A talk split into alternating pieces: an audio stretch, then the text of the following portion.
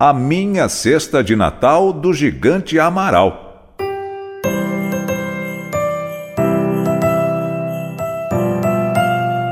Já é Natal. E para mim, dezembro é o mês da tristeza. Por Jesus, já é Natal. E para mim, dezembro é o mês da tristeza. Por Jesus e pelas pessoas que faltam cada vez mais na mesa de casa de cada membro da família. E este Natal sendo ainda mais triste para mim e para minha família, já que será o primeiro sem Lenice, minha eterna companheira e o nosso pilar.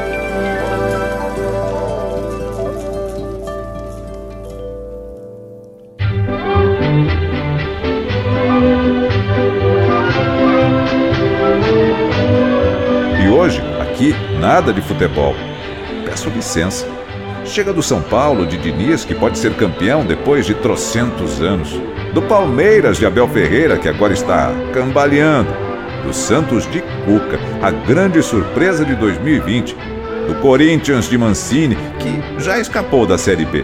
E do Cruzeiro, que será o primeiro grande clube brasileiro a cair e não voltar para a Série A na primeira oportunidade.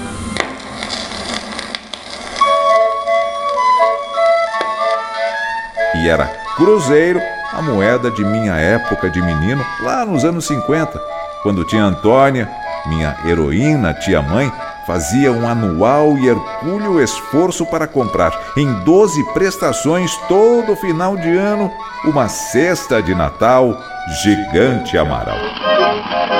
O novo concurso gigante da cesta de Natal Amaral para 1960 dá a você Kitsat em sete dias. No primeiro prêmio, uma casa. No segundo, um automóvel. No terceiro, um apartamento. No quarto prêmio, uma geladeira ou televisor. Fabuloso! 100 milhões de cruzeiros em prêmios, tudo pela Loteria Federal. Sorteios exclusivos para o interior. E mais 4 mil maravilhosos prêmios para sua família. E ainda dois brindes sensacionais. O espetacular boneco Pelé e a graciosa graciosa bonequinha Emília. Ou apenas 100 cruzeiros de entrada, compre já a sua cesta de Natal Amaral. Gigante na qualidade, gigante na quantidade e gigante nos prêmios.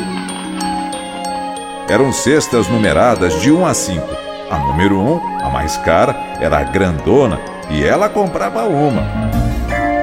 Quando chegava, meu irmão, eu e três primos nos engalfinhávamos no interior dela, retirando em meio a muita palha preciosidades, como saquinhos de nozes, avelãs, amêndoas, latinhas de sardinha, de feijoada e de salsicha, vidros de palmito e azeitona, além de um litro de vinho de Andradas e três garrafinhas de Guaraná Caçulinha da Antártica.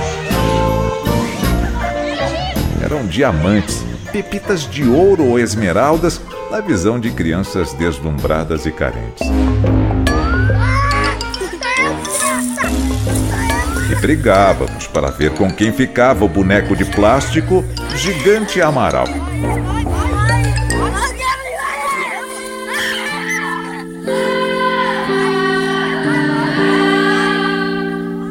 Assim foi lá por 1954, 1955, 56, 57, 58, 58 59, 1960, 61, 62.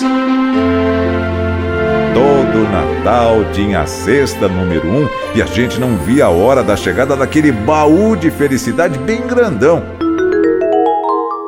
Mas, professora primária em Muzambinho, Monte Belo e Guaxupé, e cuidando da avó Beatriz, de minha mãe Carmen, viúva, e de tantas crianças, minha tia foi se apertando também por força do crescimento dos sobrinhos e, consequentemente, das despesas.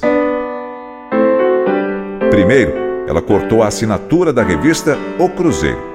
Depois, o bujão de gás foi trocado pela lenha e passou também a viver de letras no banco, ou seja, de empréstimos no Banco de Crédito Real, além de mandar marcar na caderneta, no açougue do Rock, na venda do Zu e do Tunico e no Bazar Castro de Dona Netinha. E logo chegou a vez de ser sacrificada nossa cesta de Natal Gigante Amaral. Ao invés da número 1, um, ela passou a comprar a número 2. Era grande também. E a gente nem notou. Mas quando veio a número 3 no ano seguinte, ficamos tristes. E mais ainda na chegada da número 4 e finalmente da número 5, minúscula. Só que o par de meias jamais falhou como presente de Natal para cada um de nós, mas com a cesta do gigante Amaral virando saudade.